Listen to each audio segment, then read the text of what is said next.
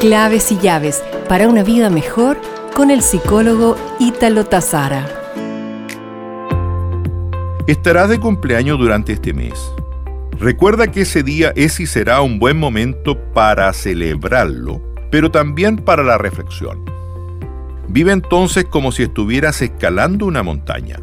Mira hacia arriba de tanto en tanto para no perder el objetivo y detente para observar los bellos y nuevos paisajes desde cada punto que alcances.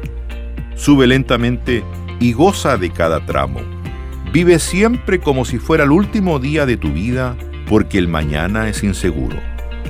El ayer ya pasó y no te pertenece, y solamente el hoy es tuyo y siempre tendrás la oportunidad de empezar de nuevo. Nos reencontramos pronto con más claves y llaves para una vida mejor.